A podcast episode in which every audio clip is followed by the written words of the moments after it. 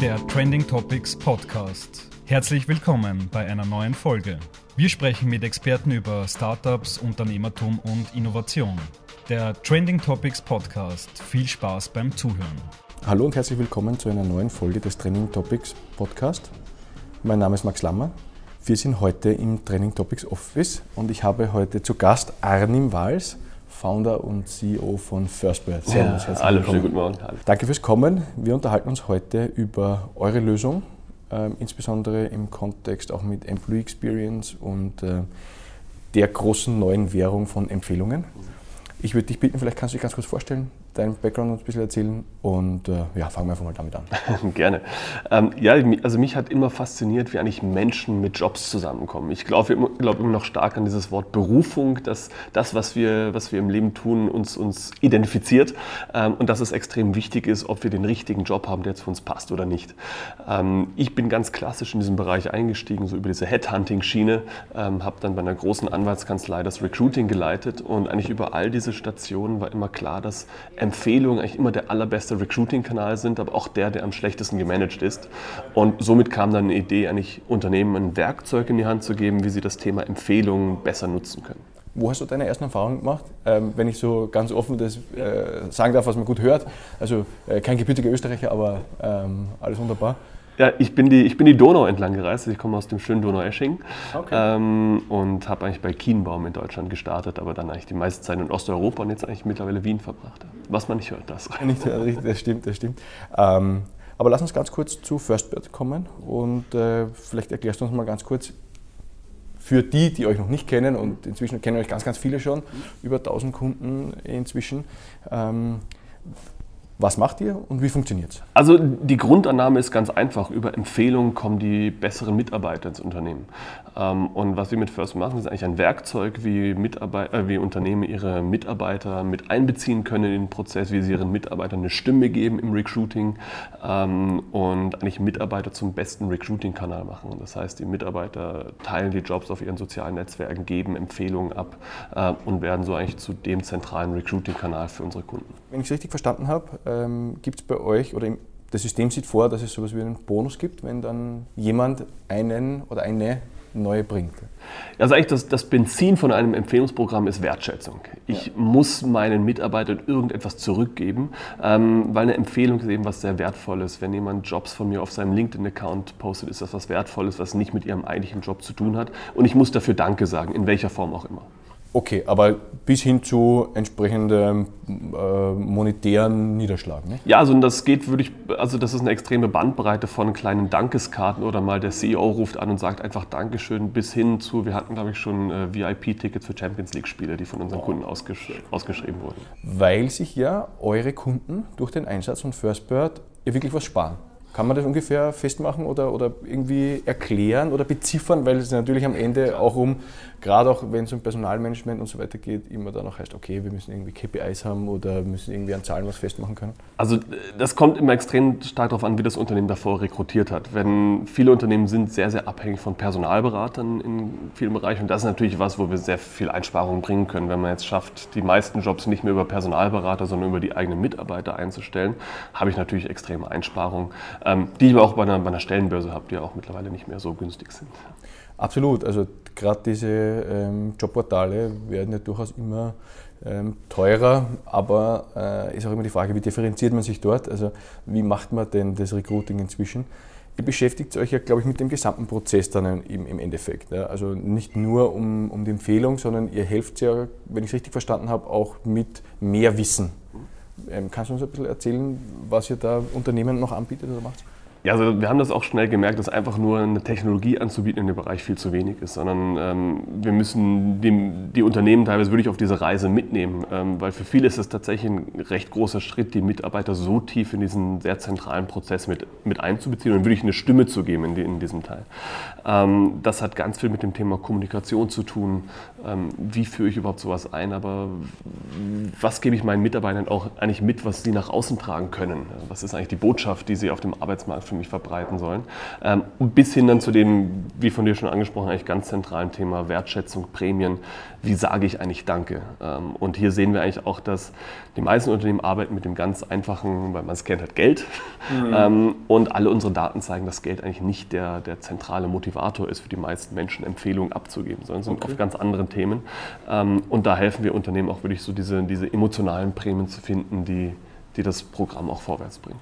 Ich beschäftige mich hier ähm, mit dem Thema Employee Experience, also wie, wie, wie wir unseren Job erleben. Ja, und ähm, ich finde es sehr spannend, weil ich glaube, dass sehr wenige Leute ganz ehrlich ihren Job weiterempfehlen oder einen Job in einer Firma weiterempfehlen. Das ist aber jetzt mehr statistische Erfahrung als, als äh, wirklich ein genaues Wissen.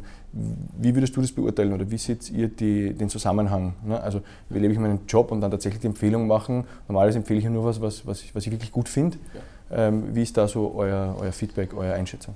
Genau, also äh, zum einen ist natürlich ganz wichtig, das Thema Unternehmenskultur muss irgendwo stimmen. Wenn, wenn, ich, wenn ich keinen empfehlenswerten Job habe oder keine empfehlenswerte Kultur habe, dann werde ich auch keine Empfehlung bekommen, da kann ich noch so viel VIP-Tickets ausgeben. Das, das mhm. wird nicht funktionieren. Auf der anderen Seite sehen wir aber, dass eigentlich Empfehlungen in ganz, ganz vielen Branchen und Bereichen funktionieren. Also wir haben jetzt nicht nur die super tollen Unternehmen, die jeder kennt, äh, sondern wirklich auch viel Produkt, Produktion oder Fastfood-Ketten, ähm, wo, man, wo man überrascht ist, wie viele Empfehlungen dort eigentlich abgegeben werden. Weil die Menschen doch sagen, ja, der Job passt, ja, der, der, der macht Spaß und den kann ich durchaus auch einem Freund gut empfehlen. Genau, ich glaube, das ist ein wichtiges Stichwort. Ähm, empfiehlt man es Freunden, mhm. empfiehlt man es Bekannten ja. oder empfiehlt man irgendwem? Also wie ist da so, gibt es da so ein bisschen ein, ein, ein, ein, Gefühl? Also vor allem im kaufmännischen Bereich sehen wir, dass die meisten Empfehlungen nicht im Freundeskreis abgegeben werden, sondern im professionellen Umfeld. Also ich empfehle Studienkollegen, ehemalige Arbeitskollegen, ähm, Leute, die ich auf einer Messe oder einer Konferenz kennengelernt habe, aber gar nicht so meine engen Freunde. Mhm. Ähm, weil oft tue ich mir bei denen am schwersten einzuschätzen, ob sie wirklich gut sind oder nicht. Und oft sind ja auch die, mit denen möchte ich jetzt gar nicht zusammenarbeiten, mit dem allerbesten Freund. Verstehe ich gut, weil das, diese Beziehung dann ähm, von einer privaten Ebene in eine Business-Ebene zu transferieren, ist ja oft gar nicht der Wunsch. Führt mich vielleicht zurück zu, zu, zu eurem Start. Ihr habt ja auch gemeint, ihr wart ja wart nicht nur alleine, sondern ihr wart ja zu dritt. Bleiben Geschäftspartner Freunde? Ja, aber es ist, es ist, auch, äh, es ist auch nicht immer einfach. Ähm, also vor allem einer, mit, einer unserer Mitgründer, ähm, dem bin ich schon zusammen in die Schule gegangen. Okay. Ähm, und wir haben uns davor auch wirklich lange hingesetzt und gesagt, okay, wie schaffen wir es, dass das nicht unsere wirklich langjährige Freundschaft zerstört? Weil es hat absolut das Potenzial dafür. Absolut. Und wir, wir arbeiten immer weiter dran. Wir haben immer wieder Themen, die wir, die wir offen diskutieren müssen. Aber wir machen das jetzt schon einige Jahre zusammen und bisher würde ich sagen, haben wir es geschafft. Der Arbeitsmarkt wird ja nicht leichter. Und äh, ich glaube auch die Identifikation mit Arbeitgebern wird immer wichtiger, wenn es dann darum geht zu sagen, fühle ich mich dort gut und wohl und würde das auch jemand anderem weitergeben. Wie funktioniert es denn für euch selber? Also das System, also man ist immer nur dann authentisch, wenn man sagt, ja, wir, wir setzen es ja selber ein. Ja. Wie geht es euch mit eurem Tool? Also wir nutzen es natürlich massiv. Ähm, wir haben jetzt aktuell so ungefähr zwei Drittel aller Positionen besetzen wir selbst über Empfehlung aus unserem Netzwerk. Ähm, natürlich nie die 100 Prozent, das ja. ist auch gar nicht das Ziel. Aber gleichzeitig investieren wir auch sehr, sehr stark in das ganze Thema Kultur. Ähm, wie schaffen wir es auch weiterhin empfehlenswert zu bleiben? Und wie schaffen wir es, die Leute enthusiastisch zu halten, dass sie auch wirklich aktiv rausgehen und, und Menschen, die sie kennen, denen sie vertrauen, zu uns ins Unternehmen holen? Nachfrage, weil es mich natürlich interessiert und glaube ich spannend ist zu verstehen.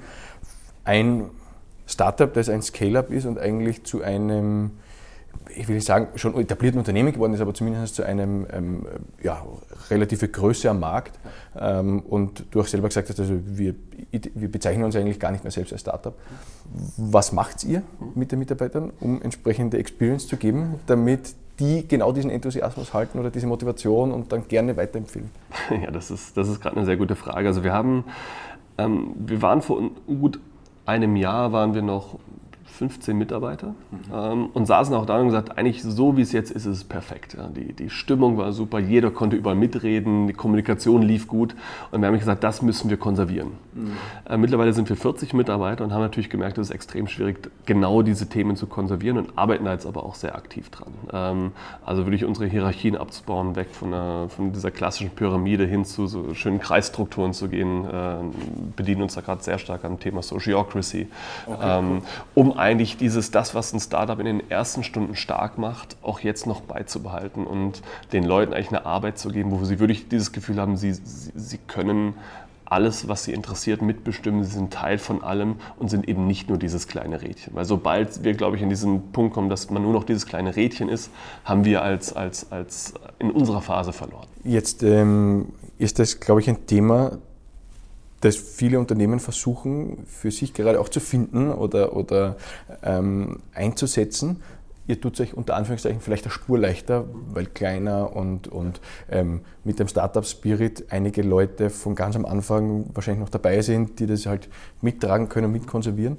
Ähm, aber was würdest du sagen, ähm, wie beginnt der Start oder wie kann so ein guter Start gelingen? Weil wenn du sagst, 40 Mitarbeiter ist schon ähm, ganz ordentlich und gibt viele mittelständische Unternehmen in Österreich, die nicht viel größer sind ja, oder die genau gleich groß sind ähm, und die aber vielleicht noch ganz andere Strukturen haben oder vielleicht auch flache Strukturen. Aber wenn du sagst Sociocracy oder Holocracy, ähm, wie ist euer Zugang dazu und, und welche, welche Maßnahmen oder wie begleitet sie auch die Mitarbeiter dort hinein? Ne? Also, also wir, haben, wir haben ganz da schon wieder klassisch Startup-mäßig eigentlich gestartet. Wir haben einfach gesagt, wir machen mal und, und schauen einfach mal, wie sich das ganze Thema entwickelt. Wir haben es wirklich mal reingeworfen in die Organisation und einfach geschaut, wie, trägt das Früchte, was machen die Mitarbeiter auch damit ähm, und haben gesagt, gesehen, dass es an manchen Ecken wirklich Blüten getragen hat, äh, haben das total angenommen, auf anderen Ecken hat es total viele Probleme hervorgelöst. Also also ich würde gar nicht sagen, dass es auch für uns ist es auch ein extrem schwieriger Weg. Ähm, mhm jetzt schon nach äh, fünf Jahren oder sechs Jahren, die wir als Unternehmen existieren, ist es schon schwierig, sowas aufzubrechen.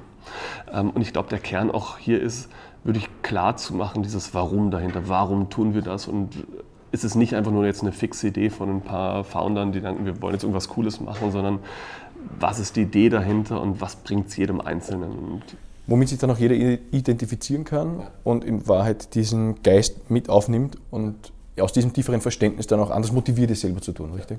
Jetzt weiß ich aus anderen Gesprächen, dass es, äh, also zum Beispiel mit der ING, ja, die halt ähm, mit 15.000 Leuten auf Agile umgestellt haben, oder ähm, auch Tele, Hase, die sagen, ja, natürlich, also wir sind zwar nur 100 Leute, aber ähm, die Umstellung hat, bringt natürlich ihre Probleme mit sich. Also ich verstehe das gut, aber ähm, das Fazit ist, glaube ich, fürchten, da braucht man sich nicht davor, sondern man kann es rückprobieren, oder? Ja, also ich glaube, was, was klar sein muss, dass man damit einen Weg, also einen Weg dieses, dieses Constant Changes eingeht, dass man eigentlich eine Organisation, Organisation baut, die sich jederzeit wieder ändert und anpasst und die nicht starr ist. Und das haben wir eigentlich auch allen klar gesagt, wir probieren jetzt mal Dinge und wir können die sofort wieder zurückdrehen, wenn wir sehen, dass sie für uns nicht passen. Und das ist, glaube ich, wichtig klarzumachen, dass man jetzt nicht mit der Walze drüber fährt und sagt, so ist es jetzt, sondern wirklich kleine Piloten macht ähm, und schaut, funktioniert es oder funktioniert es nicht. Wie ist da die, die Mitarbeiter-Experience? Also mhm. sind die da voll involviert und, und mhm. Wie, wie, funktioniert das? Ja, also ähm, wir, haben, wir haben eigentlich mit, mit einem sehr starken Involvement gestartet. Wir haben auch gesagt, das Thema kann man ja gar nicht anders starten, weil sonst hat man wieder dieses, wie oben sagen, so wird es gemacht, sondern wir mhm. haben eigentlich dann habe ich wirklich mit einer Abstimmung gestartet und gesagt, so sieht unsere Vision von diesem ganzen Thema aus. Dann konnten alle sagen, wären sie, würden sie, wären sie gewillt, diesen Weg mitzugehen oder nicht. Und haben jetzt eigentlich sehr, sehr starke Freiheiten gelassen. Und gesagt, so ist ungefähr das Konzept, es gibt so, so sind Ideen dahinter und dann kann eigentlich mal jeder ein bisschen ausprobieren. Ähm, und wir haben ein für uns eigentlich sehr wichtiges Experiment gemacht. Bei uns war das Thema Büro stand an. Wir mussten unser Büro erweitern oder umziehen. Das ist okay. ein extrem emotionales Thema, ja. was immer zu Problemen führt. Ja. Ähm, und das haben wir wirklich zu so einem Sociocracy-Thema gemacht. Wir haben gesagt, wir wollen damit nichts zu tun haben. Es, jede, jede Abteilung kann sozusagen einen Delegate wählen. Ähm, die kriegen von uns ein Budget und einen gewissen Rahmen gesteckt und können in diesem Rahmen machen, was sie wollen, ohne dass wir Founders irgendwas damit zu tun haben. Also wir haben dieses eigentlich sehr wichtige Thema abgegeben an die Mitarbeiter. Und die haben dann eigentlich alles entschieden entschieden, wie es weitergeht. Und das war, so, so, haben wir es ein bisschen in die, in die Praxis gebracht, um auch den Mitarbeitern zu zeigen, wie kann sowas wirklich aussehen bei so einem wichtigen Thema, wo eigentlich immer jeder auch mitsprechen möchte. Haben sich Empfehlungen verändert dadurch? Also, ähm, oder, oder, oder wie ist die Stimmung dadurch? Ähm, auch dann mit Auswirkung auf, auf Empfehlungen ähm, schon messbar? Oder sagst du, ist noch zu kurz und können wir noch nicht sagen, aber. Ist noch zu kurz. Also ich glaube, und jetzt, jetzt glaube ich, vor allem nach drei Monaten ist man eher in dieser Chaos- und Unsicherheitsphase ähm, durch die man in so einem Prozess, glaube ich, auch erstmal durch muss. Ja, ja, ja. Ähm, also von daher würde ich sagen, jetzt kurzfristig kann es durchaus auch erstmal Risiken mit sich bringen, aber ich glaube, mittel- bis langfristig sehe ich da die, hohes Potenzial. Kommen wir bitte nochmal zurück zu, zu eurem Tool und zum Einsatz. Ähm, ich glaube, ähm, wenn ich es jetzt richtig weiß, sind über 1000 Firmen ähm, bereits eure Kunden. Ähm, vielleicht kannst du uns ein bisschen erzählen, wie denn so ein typischer Prozess dieser Einführung ausschaut, mhm. ähm, damit man sich ein bisschen was darunter vorstellen kann. Vielleicht von KMUs, aber auch von großen Corporates. Genau, also wir haben jetzt eigentlich immer mehr, vor allem so die mittelständischen großen Unternehmen, die, die, die FirstBird im Einsatz haben. Also jetzt um die Ecke wäre es die A1 oder 3 oder Deloitte in, in, in Österreich.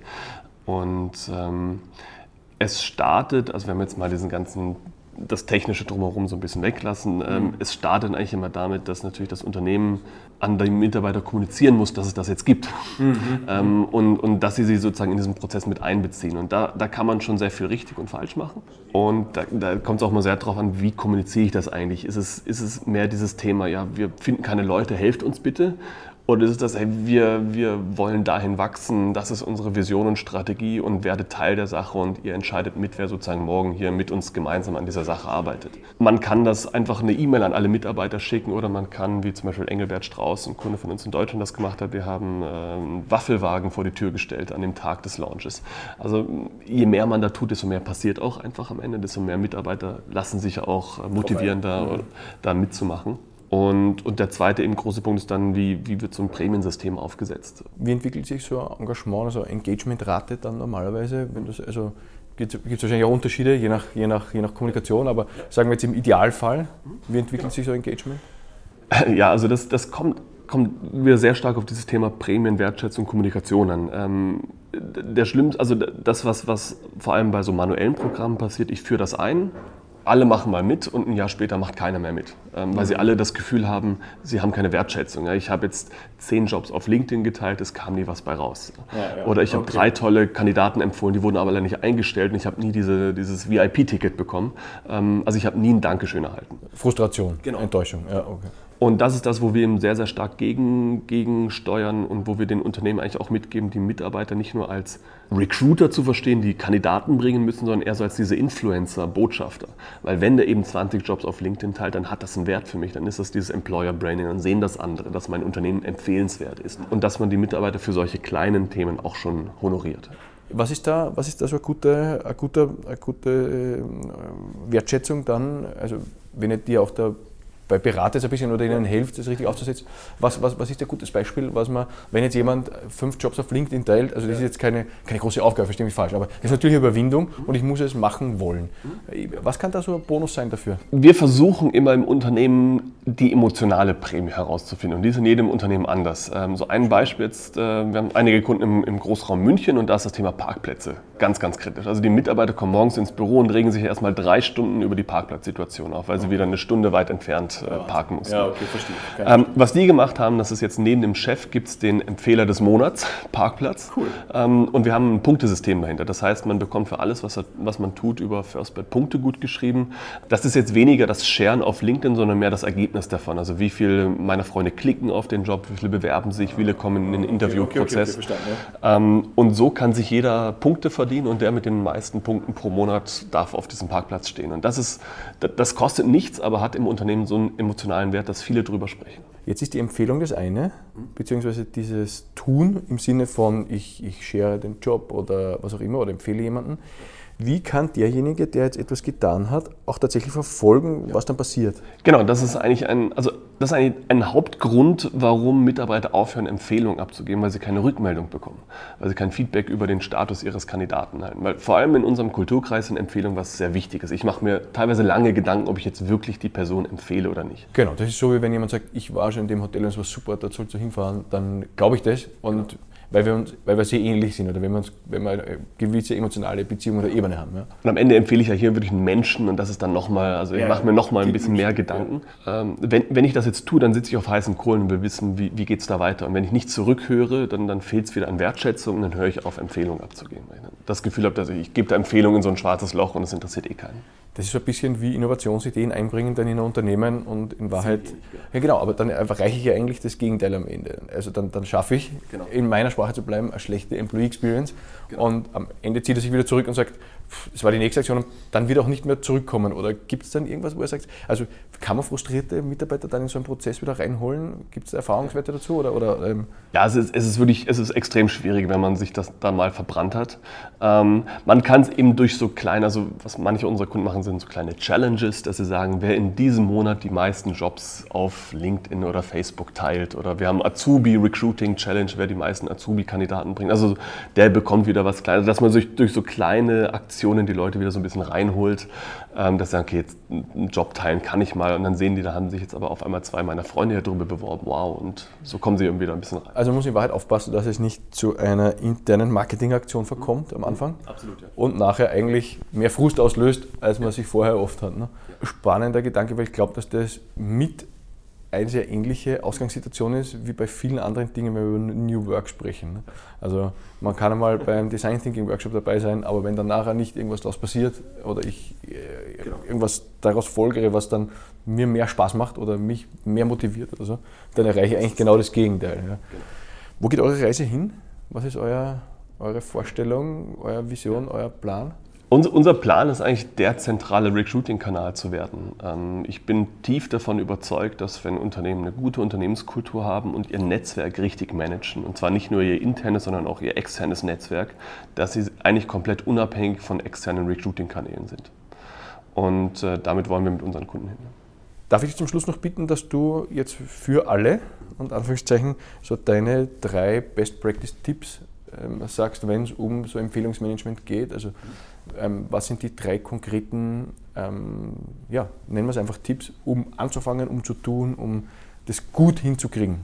Also Punkt eins, eigentlich vorhin schon gesagt, ist dieses, wie kommuniziere ich es? Ich muss den Leuten irgendwie diese, diese ich muss sie mitnehmen, ich muss sie mitreißen, ja. ich muss sie begeistern, dass sie verstehen, warum bringt es auch ihnen was, da Empfehlungen abzugeben. Ich, es ist ja wirklich ein toller Prozess. Ich gebe meinen Mitarbeitern eine Stimme in dieser ganzen Geschichte ähm, und es soll weniger rüberkommen, dass ich auf sie angewiesen bin, weil ich jetzt sonst halt niemanden finde.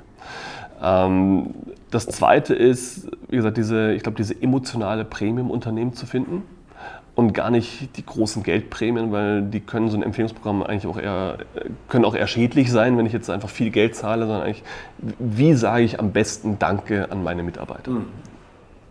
Und das dritte ist einfach die kontinuierliche Kommunikation, also Erfolge zu kommunizieren. Ähm, es ist kein Perpetuum mobile, was ich einmal anstoße und dann läuft das für immer, sondern ich muss immer dahinter sein und immer mal wieder auf der Weihnachtsfeier die besten Empfehler prämieren, irgendwas öffentlich machen, damit das Thema weiterläuft. Sehr spannend. Also drei Prinzipien, die in Wahrheit für diese Veränderung von Kultur im Unternehmen grundsätzlich erstehen. Ja. Ja, also ähm, emotional und, und, und Wertschätzung und alle diese Themen, die glaube ich, diese New Work-Bewegung ähm, antreiben. Anim, vielen herzlichen Dank, dass du bei uns warst. Danke dir. Für deine Insights, für deine spannenden Erfahrungen und den Austausch dazu. Wir hören uns hoffentlich bald wieder. Danke fürs Zuhören und ja, bis zum nächsten Mal. Ciao. Ciao.